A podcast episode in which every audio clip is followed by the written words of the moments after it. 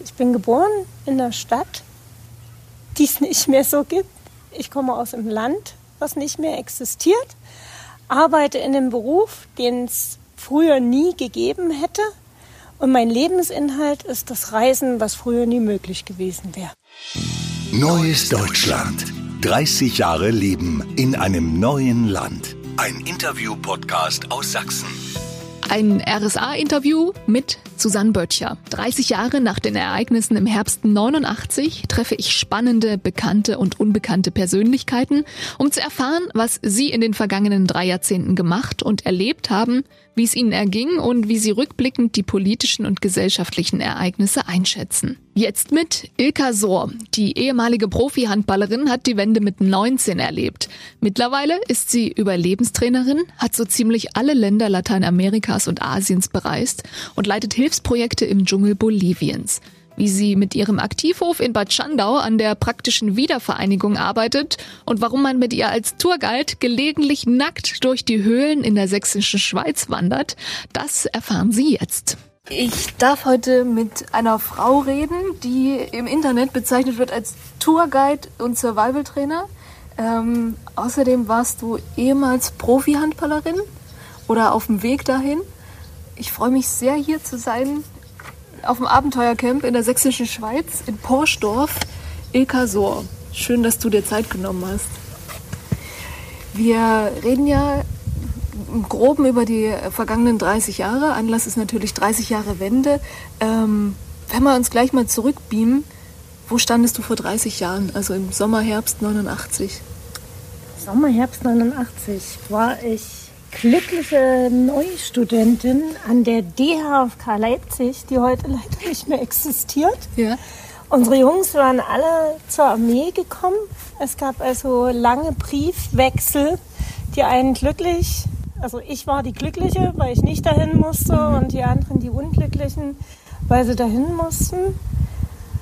Und ich freute mich eigentlich auf ein Studentenleben, auf ein aufregendes. War dann aber, weil ich eine OP hatte, frisch operiert war, keine Praxis machen konnte, durfte ich mein Sportstudium nicht gleich anfangen und habe als Alternative ein Jahr Mitarbeit im Studentenclub bekommen oder aber an den verschiedenen Wachpunkten der DHFK Leipzig, also Internat, Hauptwache DHFK, mhm. als hauptamtlicher Pförtner zu arbeiten. Ich habe okay. mich für dieses Pförtner-Dasein entschieden, ja. Habe also von da an drei Schichtsystem ein Jahr lang gearbeitet und nur ein paar wenige Veranstaltungen besucht. Eine, die ich hätte besuchen können, wäre Marxismus-Leninismus-Vorlesung okay. gewesen. Ja. Und ähm, hast du geschwänzt für die Kohle in der Die war immer samstags, nicht so verlockend. Ja. Und wenn man da arbeiten konnte, gab es Wochenendzuschlag. Ah, okay, perfekt. Ähm, das heißt, du warst direkt in Leipzig und hast die Umbrüche wahrscheinlich hautnah mitbekommen. Ja, und wenn ich mich getraut habe, beziehungsweise wenn ich nicht arbeiten war, war ich auch zu diesen Demonstrationen, beziehungsweise hatten wir als Leistungssportler früher ja Internate direkt vorne an der Blechbüchse ja. in einem dieser Hochhäuser, die dann abgerissen wurden, okay. war eins der Internate, von denen die noch weiter spielen durften. Ja. Handball habe ich ja gespielt. Und wenn ich die dort besucht habe, musste man immer genau durch die Reihen der Bereitschaftspolizei durch. Okay. Das war auch ein bisschen gruselig. War gruselig. Ja. ja. Und in meinem Schrank hatte ich Flugblätter versteckt, aber ich war keine große Revolutionärin. Das war mir Zufall, mhm. dass ich die Dinger in die Hände gekriegt habe und da haben wir die bei uns im Zimmer in den Kleiderschränken versteckt, um die dann heimlich weiterzugeben. Aber Hattest das war Angst Zufall. damals? Also als ich zwischen der Bereitschaftspolizei war, hatte ich große Angst. Ich musste mich da durchdringen, um ins Internat zu kommen. In den Demos hatte ich Angst, dass mich jemand zieht mhm. und verrät, also verrät. Ja. Das klingt jetzt so hochtrabend. Ja. Und bei den Flugblättern, ehrlich gesagt, ich glaube, da waren wir solche Dummköpfe, da haben wir uns gar nicht so viel Gedanken gemacht. Mhm. Das war uns gar nicht bewusst, was wir damit hätten riskieren können. Ja. Ähm, hat es damals schon irgendwelche Konsequenzen, dass du mitdemonstriert hast? Nee, uns hat äh, niemand gesehen und ich hätte mich im Endeffekt, wenn es hart auf hart gekommen wäre, wahrscheinlich auch damit rausgeredet, dass ich mitlaufen musste, um von der Turnhalle bis ins Internat hm. zu kommen. Hm. Okay. Ich weiß nicht, wie mutig ich gewesen wäre. Ja. Ich, ich glaube aber, dass dieses möglicherweise erwischt werden und die Angst davor vielleicht auch ein bisschen den Reiz ausgemacht haben. Warum bist du mitgelaufen damals? Was war der, der ausschlaggebende Punkt? Mm, der ausschlaggebende Punkt war das mit dem Reisen. Okay. Weil das politische System, dass das nicht in Ordnung war, dass man äh, seine Meinung nicht sagen durfte, das hat man mitgekriegt. Aber das hat man in dem geschützten Raum in einer Kinder- und Jugendsportschule mhm. nicht als ganz so große Repressionen empfunden, weil uns auch nicht viel passiert ist, wenn wir diskutiert haben. Mhm. Aber das mit der Reisefreiheit, also für uns war ja klar, Westverwandtschaft bedeutet nur ins sozialistische mhm. Ausland, wenn überhaupt. Und kapitalistisches Ausland zu Wettkämpfen, KA wäre ja sowieso dann nicht gegangen. Und mhm. das mit der Reisefreiheit, also das hat mich am meisten gewurmt, ja. weil ich von dem anderen, denke ich, nicht genug verstanden habe. Okay. Ähm, wenn man deine Biografie so ein bisschen kennt, auch von der Homepage ne, von ähm, Aktivreisen, weiß man, die hast du in den letzten 30 Jahren noch so richtig genutzt. Ähm, wo ging die erste Reise hin? Die erste große Reise, also die erste Reise überhaupt außerhalb der Grenzen, war, glaube ich, das Schrägste, was ich je gemacht habe. Wir sind mit Jugendtourist, damals gab es die noch, an die Adria gefahren, hatten ein Hotel, wo wir übernachtet haben am Strand und waren dort gefangen. Was? Und wussten nicht, nichts mit uns anzufangen. Für uns war das Gefängnis. Und okay. als wir dann die Leute aus den alten Bundesländern gehört haben, die gesagt haben, dass sie seit 14 Jahren dorthin mhm. fahren, haben wir die Welt nicht mehr verstanden, warum man das tut. Mhm. Wir haben gedacht, ja, jetzt geht's hier los und gebuchte Reise und alles total schön. Und dann war das aber ein Gefängnis. Du kommst ja dort nicht weg aus diesen Hotelburgen, ja. aus den Strandburgen. Ja.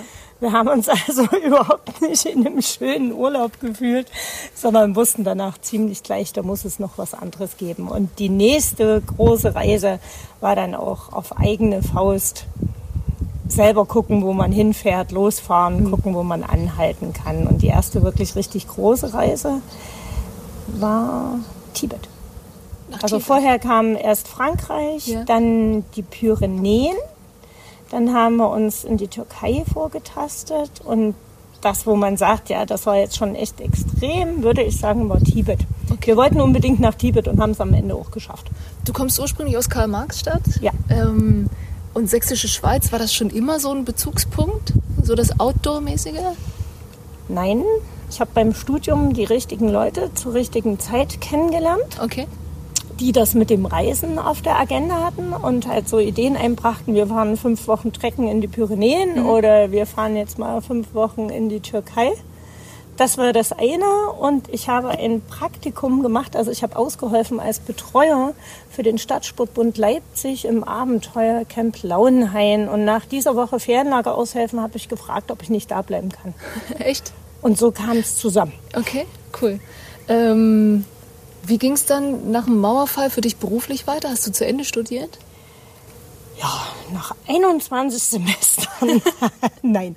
Also äh, hatte ich dann zu Ende studiert. Ich habe das mit dem Leistungssport natürlich dann nicht mehr weiterverfolgt. Wir sind ja trotz aller Proteste abgewickelt worden als DHFK. Die gab es dann so nicht mehr. Der Studienplan ist vollkommen auf den Kopf gestellt worden. In unseren Augen Qualitätsverlust ohne Gleichne so dass wir dann aus Vernunftgründen fast alle von diesem Leistungssport auf Reha- und Behindertensport umgestiegen okay. sind, weil man als Rehabilitationstrainer, Sporttherapeut mehr Chancen hatte auf dem Arbeitsmarkt. Hm. Die hauptamtlichen Trainer, die wir hätten werden sollen, die gab es ja alle gar nicht mehr, die Stellen. Und haben uns deshalb äh, halt auf was spezialisiert, von dem wir dachten, ja, jetzt wird das was. Hm. Und dann hatte aber gleichzeitig dieses Reisefieber zugeschlagen und irgendwann ging es nur noch darum, Studentenstatus halten, weil ja. die Flüge günstig waren. Ah, ja. Das bedeutet, man musste aber auch eine Studienrichtung finden zum Fortführen, um äh, dass man keine Studiengebühren zahlt. Ja. Und da bot sich dann als nächstes der Magister für Sport- und Erziehungswissenschaften, Sozialpädagogik an. Mhm. Da brauchte man nämlich dieses Vordiplom nicht nochmal machen, weil das Diplom ja höher ist. Man brauchte keine Magisterarbeit schreiben, weil die Diplomarbeit mehr wert ist.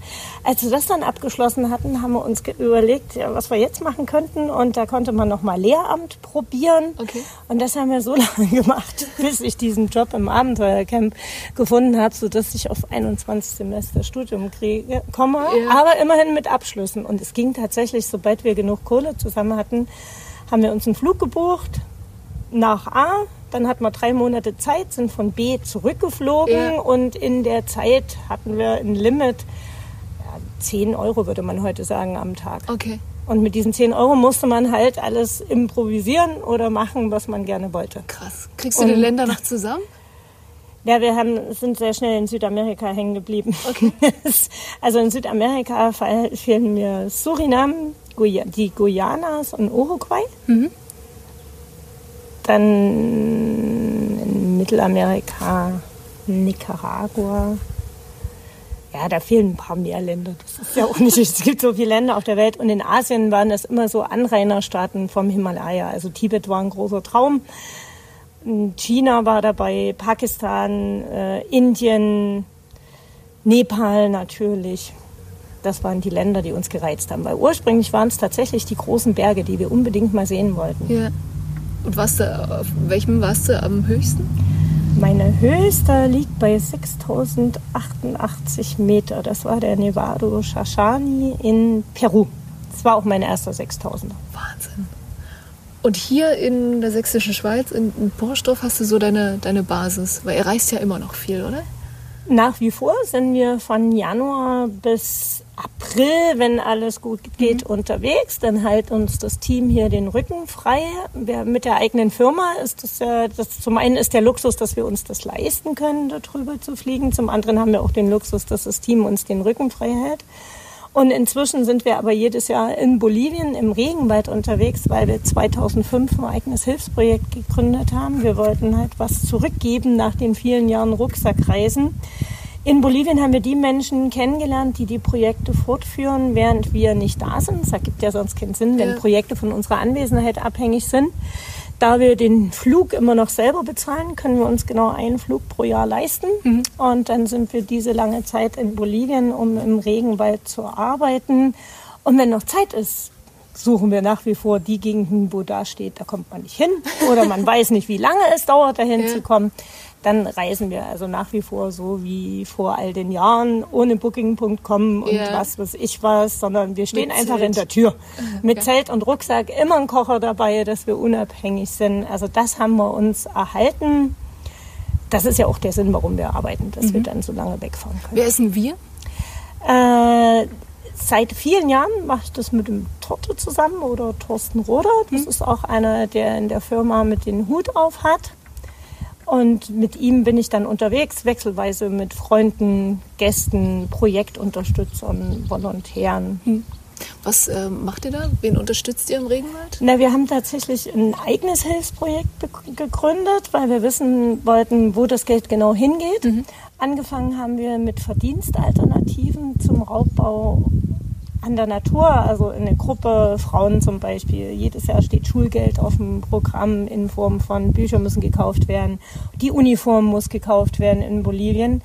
Und dann wird das Geld ganz plötzlich gebraucht und die Wahl stand, fällen wir einen Baum, gucken wir nach dem Jaguarfell oder finden wir vielleicht eine Alternative, ohne dass Natur zerstört wird. Und wenn wir solche Projektgruppen hatten, haben wir damals die richtigen Leute beim Deutschen Entwicklungsdienst kennengelernt. Der Deutsche Entwicklungsdienst Dienst unterstützte vor allen Dingen mit Know-how. Und wenn du eine Projektgruppe hast von fünf, sechs Frauen, dann brauchst du keine Millionen und auch nicht erst noch eine Studie, sondern dann brauchst du schnell jemanden, der hilft. Zum Beispiel, wenn sie Urwaldmedizin machen, dass sie ein Gesundheitszertifikat haben, dass sie zwei große Töpfe brauchen. Sie brauchen ein Schutzdach, wo sie drunter arbeiten können. Wir sprechen also von so mal 500 Dollar. Und da kamen wir genau richtig. Das haben wir als erstes unterstützt. Dann äh, hatten wir eine schöne abenteuerliche Paddeltour auf dem Rio Kiki Bay. Das ist ein Urwaldfluss, der durch ein Biosphärenreservat fließt. Und da wohnen die Zimane und Mozetene. Das sind jetzt keine unberührten Wilden mehr. Die hatten ihre Goldsucher, die hatten ihre Holzfäller, leben mit Krankheiten, die sie vorher nicht hatten. Und auf dieser ersten Abenteuertour hatten wir nach Absprache mit Ärzten einen Sack mit Medikamenten, so einen wasserdichten Packsack mit Medikamenten dabei, dass wenn wir in den Dörfern übernachten, Geld nützt ihnen ja nichts, dass wir was da lassen. Haben dann schnell gemerkt, oh, Tropfen auf dem heißen Stein und haben denen in unserer Naseweisheit versprochen, dass wir mit Ärzten zurückkommen. Konnten dieses Versprechen zwei Jahre halten. Seit 2007 haben wir es geschafft, mindestens vier Versorgungsfahrten pro Jahr zu den Mozzetene und Zimane. Die sind nur über den Fluss erreichbar und nur zur Regenzeit, weil okay. sonst das Wasser nicht hoch genug ist, zu finanzieren. Wir machen das zusammen mit bolivianischen Ärzten, mit einer Organisation vor Ort und so ist die medizinische Hilfe entstanden. Und dann schließlich haben wir noch äh, einen eigenen Schutzwald mit richtig Primärurwald, 400 Jahre alte Bäume, 600 Jahre alte Bäume und in dessen Zentrum eine Wiederauswilderungsstation für in Gefangenschaft geratene Wildtiere. Okay, was, was sind das für Tiere? Ganz viele Affenbabys, also sind Tiere, die beschlagnahmt ja. werden, die ins Hochland geschmuggelt werden sollen. Es sind zum Teil verletzte Tiere, Nasenbären, auch mal Aras, wir hatten auch schon zwei Jaguar-Babys, also unterschiedlich, aber die Affen machen am meisten Arbeit, sind am aufwendigsten und tatsächlich am häufigsten. Klar, die sind als hm. Haustiere beliebt. Wirklich? Obwohl es verboten ist hm. und wenn dann auf so einem LKW gleich mal drei, vier davon drauf sind, hm. kommen die dann halt aber wir kaufen zum Beispiel keine Tiere. Also egal, was wir auf dem Markt sehen, wir würden nie Geld dafür ausgeben. Die Tiere gehören auch nicht uns, sie gehören nach wie vor dem Staat und unser Ziel ist es, sie wieder auszubilden. Okay. Äh, wenn man jetzt Interesse hat, das zu unterstützen, wo kann ich mich informieren? Unter www.urwaldprojekte.de okay. auf unserer Webseite steht eigentlich alles drauf, vom Volontär bis zum Spendenkonto, auch Rechenschaftsberichte, wie mhm. man so schön sagt, ja. was wie gemacht wird und viele Bilder, weil Bilder sagen in der Regel mehr als Worte. Mhm. Oder wenn wir Vortra Vorträge halten, spielt unser Hilfsprojekt neben dem Abenteuer auch immer eine große Rolle, weil es dem Abenteuer einen Sinn gibt. Okay. Wann, wann haltet ihr die Vorträge?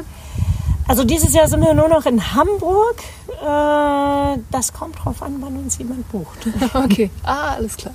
Ähm, jetzt hast du schon erzählt, dass du nach der Studienzeit direkt hier angefangen hast, im Aktivhof zu arbeiten? Nee, das stimmt so nicht. Ich habe erst mal für jemand anders gearbeitet. Okay. und zwar für das Unge Outdoor-Team. Und habe da in Launhain an der Talsperre Kriebstein, war dann auch Campleiterin. Und es ist der Zeitpunkt gekommen, wo das mit der Leitungsebene und der Arbeitsebene nicht mehr so zusammengepasst hat. Wir hatten dann andere Vorstellungen, haben gedacht, man kann das auch anders machen und fühlten uns einfach reich und reif, um selbstständig zu machen. Mhm. Wir sind so zu zehnt gegangen. Mhm. Manche haben sich in Thüringen selbstständig gemacht, einer oben in Berlin und wir haben zu fünf das Aktivreiseteam gegründet. Okay unsere eigene Outdoor-Firma und haben erstmal frei gearbeitet. Wir haben da gearbeitet, wo man uns gebucht hat. Wenn es hm. im Spreewald war, hat man im Spreewald ah, geschlafen. Okay. Wenn es an der Elbe war, schläft man an der Elbe. Talsperre, Ostsee, je nachdem. Hm. Und dann braucht man aber natürlich irgendwann Lagermöglichkeiten. Und es ist ja auch nicht schlecht, wenn man im Winter noch vielleicht ein bisschen Geld verdienen ja. kann.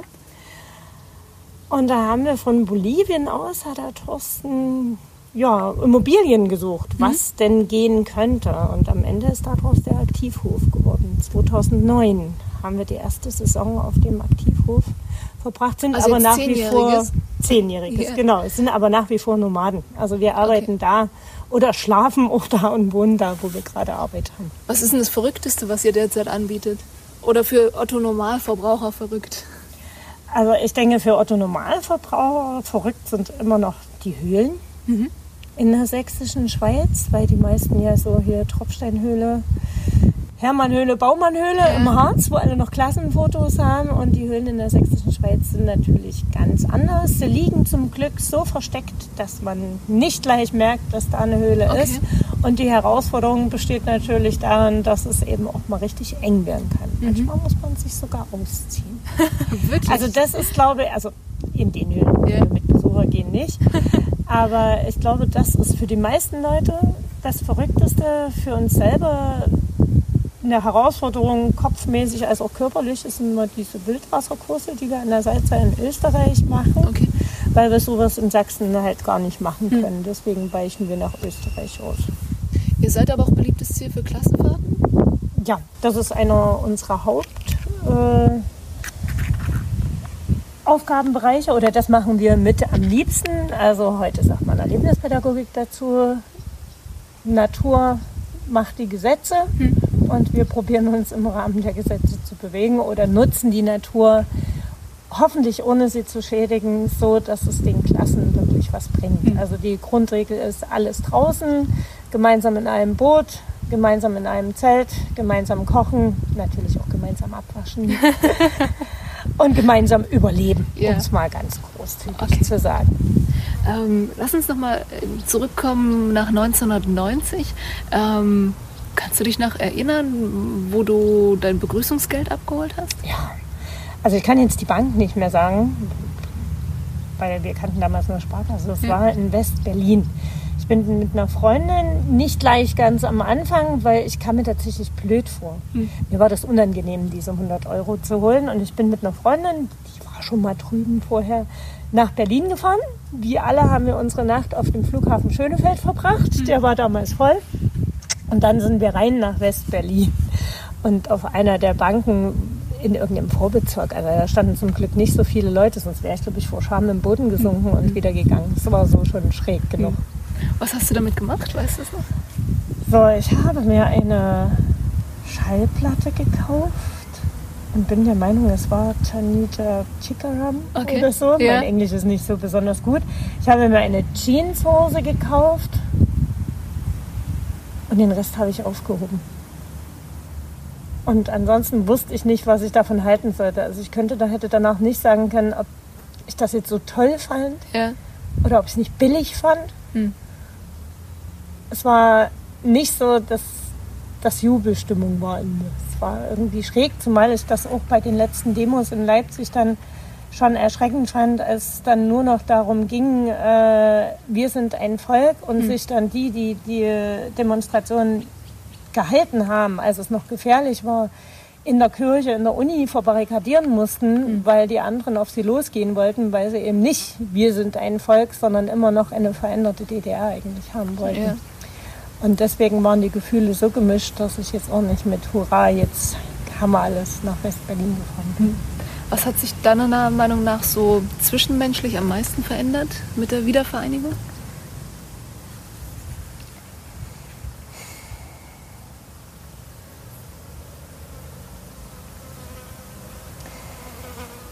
Ich glaube, das würde Erwachsenen, die, die erwachsen waren zur Wende, also ich war 18, 19 zur Wende. Ich hatte eine Schulzeit, die sehr behütet war, an einer Spezialschule mit idealen Bedingungen und habe von dem draußen zu wenig mitgekriegt. Dazu war ich eigentlich auch zu jung. Ich denke, wer erwachsen war schon und im Arbeitsprozess, der kann so eine Frage besser beantworten. Ich könnte jetzt gefährliche Halbwahrheiten verbreiten, nachplappern, was ich gehört habe, dass der Zusammenhalt früher größer war, ohne dass ich weiß, dass es, ob das stimmt. Okay. Dass das früher alles so toll war und alle alles zusammen gemacht haben und jetzt macht niemand mehr was zusammen. Ich kann mir das gar nicht vorstellen, dass das wirklich so ist. Das sagen ganz viele, aber ich wüsste es nicht. Ja. Ähm, spürst du trotzdem, wenn ihr so rumkommt mit, ähm, mit Vorträgen und ähm, also innerhalb Deutschlands, spürst du trotzdem einen Unterschied noch zwischen Ost und West? Ja. Ja, Ja? Wie äußert sich der? Äh, man merkt es an den Menschen, an der Grundeinstellung, am Gebaren. Das ist total doof. Ich kenne ganz viele Wessis, die echt auch nett sind, aber es gibt dieses typische Bild, dieses arrogante, mir gehört die Welt und das muss doch jetzt hier gehen. Wieso geht denn das jetzt nicht? Das kenne ich tatsächlich. Wenn man pauschalisieren will, könnte man das so machen, Ja. dass man sagt, ja, es gibt den Unterschied noch. Gibt es auch bei den Schulklassen. Okay. Man merkt manchmal selbst, ob man eine Schulklasse aus Ostberlin oder aus Westberlin hat. Obwohl das ja gar nicht stimmt, dass da alle wirklich in Ja. den Bezirken Ja, wohnen. Äh, ich würde den, also ich wünsche allen, die jünger sind als wir, dass sie irgendwann nicht mehr darüber nachdenken. Das würde das Leben leichter machen. Hm. Aber wie gesagt, bei den Unterschieden, also ich denke, das hat was mit der allgemein geänderten Situation auch zu tun. Also dieses Kaufen, Kaufen, Kaufen, die sind früher genauso rumgerannt, bloß dass die Zusammenhänge anders waren. Da musste ich den Fleischer kennen, damit ich den Braten kriege. Ich musste was bieten, damit der Fleischer mir den Braten Ja, gibt. Und ja. ich brauchte Kontakte, wenn ich was Besonderes wollte, aber eben nur, wenn ich was Besonderes wollte. Und äh, das heißt, man war auch genauso mit Konsum beschäftigt, nur mit anderem, also mit anderen Rahmenbedingungen. Und jetzt ist man mit Konsum beschäftigt, weil man sich zwischen 30 Joghurtsorten äh, entscheiden muss, Ja. dabei Zeit vergeudet, was das Beste ist, wo wie das Beste ist. Also äh, ich weiß nicht, also ich würde mich da zurückhalten mit der, dass das jetzt so viel zerstört hat im Gemeinschaftsverhalten. Äh, Verhalten. Ja. Das sind mehr ganz andere Dinge, die zerstört wurden durch diese schnelle Wiedervereinigung und weil per se erstmal alles besser war, weil es von der anderen Seite kam. Wie angenehm oder wie schlimm, ich möchte gar nicht vorgreifen, ist es für dich, wenn du äh, in Lateinamerika bist und so Konsum fast gar keine Rolle spielt? Oder diese breite Auswahl an Konsum? Hm. Ja, das Ding ist, die haben ja auch eine Auswahl, wenn sie was haben. Stell die Frage nochmal. Stell Also- sie nochmal anders. Ja, Oder sag nochmal, damit ich wirklich gesagt, gut dass- zugehört habe. dass man, dass man so viel Auswahl jetzt hat an, an Konsum. Und ich meine, dir angemerkt zu haben, dass es Stress auslöst. Ja, also für mich ist das völlig absurd. Ich verstehe es auch nicht, wann, warum man von Dingen 40 verschiedene Sachen hat, die äh, nur ein anderes Etikett haben, die eigentlich gleich sind, teilweise von der gleichen Firma.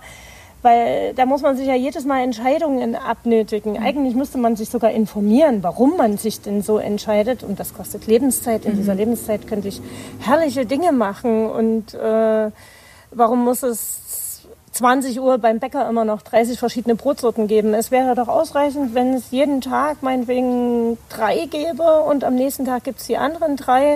Und dann muss ich mich eben darauf einrichten, wenn ich unbedingt dieses Brot will, muss ich pünktlich da sein, zeitig genug. Und ich muss an dem Tag kommen und wenn nicht, muss ich die Alternative nehmen. Das ist doch nicht so dramatisch. Da Ja. gibt's eben mal anderes Brot.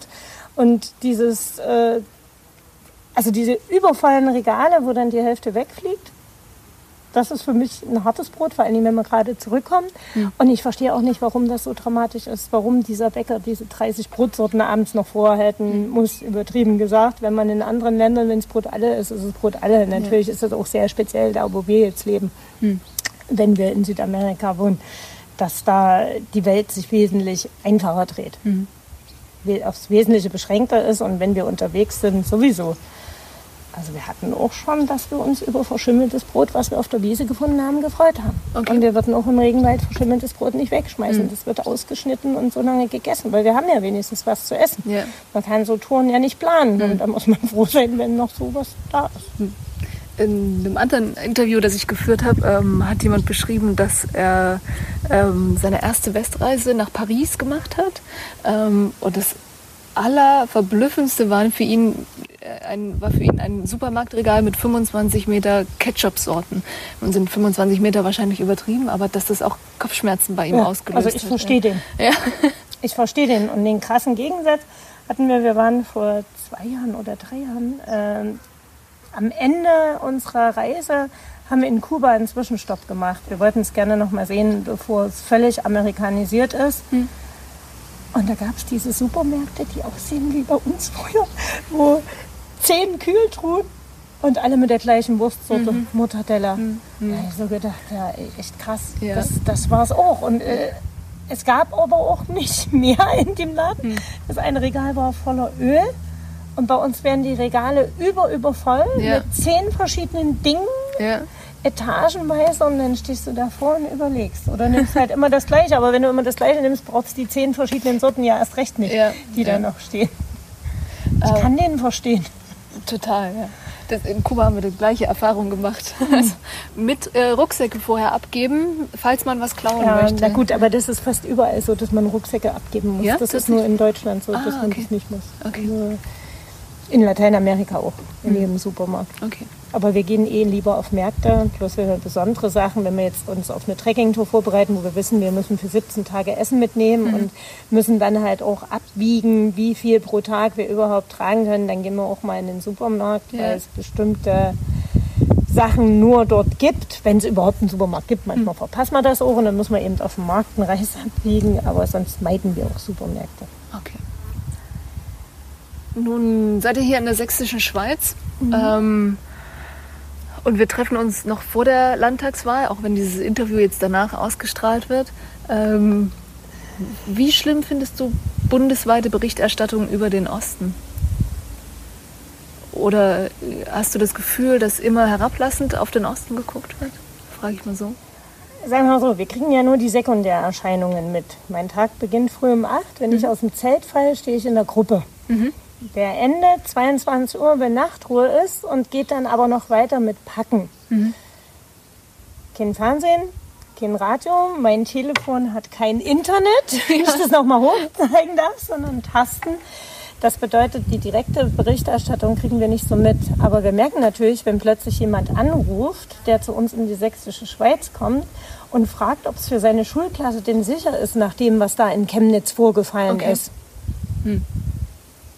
Wo ja. ich dann vorsichtig sage, äh, wir sind in der sächsischen Schweiz, Chemnitz 130 Kilometer mhm. Abstand. Das ist in etwa so, wenn ich nach dem, was war in Hamburg, der Umwelt, G20. Der G20, ja. wenn ich nach Flensburg fahren will hm. und frage, sagen Sie mal, ist denn bei Ihnen in Flensburg das sicher? Ich ja. habe gehört, da ist der G20 ja. in Hamburg. Hm. Also so eine Schöne Ignoranz schon mal, nicht damit beschäftigen, wo wirklich was ist. Hm. Und so ein latentes Unterstellen, mhm. äh, naja, das muss ja jetzt gefährlich sein bei euch.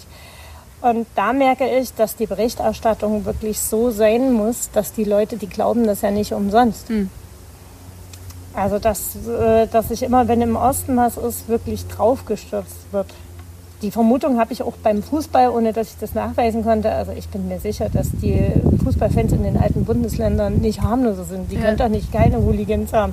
Bei denen im Fußballspielen muss es doch genauso abgehen wie bei uns. Aber es wird ja. immer permanent ja, mit Vorliebe über die sächsischen Fußballclubs und deren Polizeiaufgebot, was notwendig ist, um sie im, sie im Schach zu halten. Habe ich gerade mit meinem Freund im Auto hierhin diskutiert, dass in der vergangenen Woche vom DFB eine Statistik veröffentlicht wurde, äh, welche Vereine die höchsten Geldstrafen bekommen haben in der Saison. Mhm. Auf Platz 1 war der HSV, auf Platz 2 oh. Dortmund und der dritte Platz war, glaube ich, Frankfurt. Da ist auf den ersten drei Plätzen kein Ostverein, aber von der Berichterstattung könnte man denken... Müsste Dynamo Dresden ja ständig die Hälfte, mit dabei sein, ja, die Hälfte, irgendwie ja. sowas, Jena, Zwickau. Ja. Ja, also deswegen würde ich schlussfolgern, dass die Berichterstattung schon sehr panikmachend ist, aber das geht ja auch nicht nur ins Politische, das ist ja mit allem. Also wir haben ja ständig nur, wir leben von einem Extrem bis zum nächsten. Wir haben immer extreme Hitze, dabei haben wir einfach nur Sonne, Sommer. Ja. Dann kommt ein extremer Kälteeinbruch um 10 Grad, da denken wir immer gleich Eisschollen auf der Elbe, ja. dabei wären es mal nur 20 Grad mhm. oder 18 Grad. Und da merkt man ja schon, dass es darum geht, mit Effekthascherei wirklich Leser zu ziehen oder zumindest Blicke hm. erstmal zu ziehen. Und normal gibt es dazwischen gar nicht. Und so gibt es wahrscheinlich auch keine guten Nachrichten über den Osten, mhm. sondern immer nur Extreme. Was äh, gibt es noch für häufige Fragen, wenn Westdeutsche herkommen?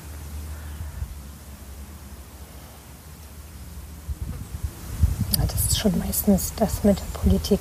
Also das äh, betrifft aber auch Berlin. Wir haben viele Berliner Schulklassen, dass die das mal fragen aus den alten Bundesländern.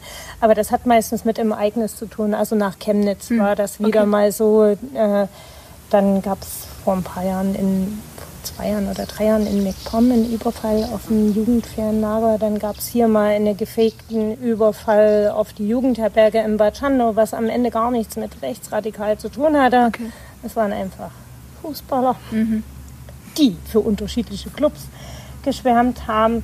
Nach solchen Sachen kommen dann diese Fragen und die anderen Fragen, warum die Leute denn in der sächsischen Schweiz so wählen oder nach außen hin so wählen, ja. die kriegt man von den Urlaubern, die hierher kommen, gestellt. Und das sind aber auch Dresdner dabei, die ihn fragen, warum in dieser schönen sächsischen Schweiz so gewählt wird. Okay. Dabei brauchen die ja nur vor die Haustür ja, gehen. Also es sind ja, ja, nicht nur wir. Ähm was hättest du vermisst, wenn, wenn es die Wende nicht gegeben hätte? Das Reisen. Weil, also vom Geld her, wenn man das jetzt so gesehen hat, wir wussten ja zu Ostzeiten ziemlich genau, was alle Eltern verdienen. Ja. Das war ja offiziell, das wurde auch immer mit gesagt. Meine Eltern hatten also 500 Mark. Und damit war kein Auto drin. Wir hätten uns nie ein Auto leisten können. Das bedeutet Bus und Bahn, das war zumindest preiswert. Aber in Urlaub in Ungarn, wo man ja noch einen, entsprechend finanziellen Background brauchte, um hm. dann vor Ort etwas machen zu hm. können, über den Mindestumtausch hinaus, also selbst in der Fahrt nach Tschechien, war für uns Utopie. Hm. Und damit wäre ich in unserem wunderschönen Ostdeutschland geblieben. Mhm. Sei denn durch den Sport hätte sich noch was ergeben. Aber sonst wären wir tatsächlich in Ostdeutschland geblieben. Das ist auch schön, aber das mit der großen, weiten Welt ja. gefällt mir besser. Ist dir das jedes Mal noch bewusst oder ist es schon selbstverständlich, das Reisen, die Reisemöglichkeit? Nee, das, das ist mir bewusst. Also schon, äh, weil das auch äh, mein Leben ist. Also deshalb arbeite ich, um reisen zu können. Mhm. Und wenn ich dann diese ganzen Möglichkeiten höre, was, so, was man so machen kann jetzt, Schüleraustausch, äh, weltweite Praktikas, Weltwärtsprogramm, mhm. FSJ, FEJ im Ausland, Bundesfreiwilligendienst. Ich würde das alles machen. Mhm. Sofort. Ja. Lernen, arbeiten noch, erstmal so ein bisschen sicheren Rahmen, dann würde mir es wahrscheinlich wieder zu eng und dann müsste ich alleine losziehen. Okay.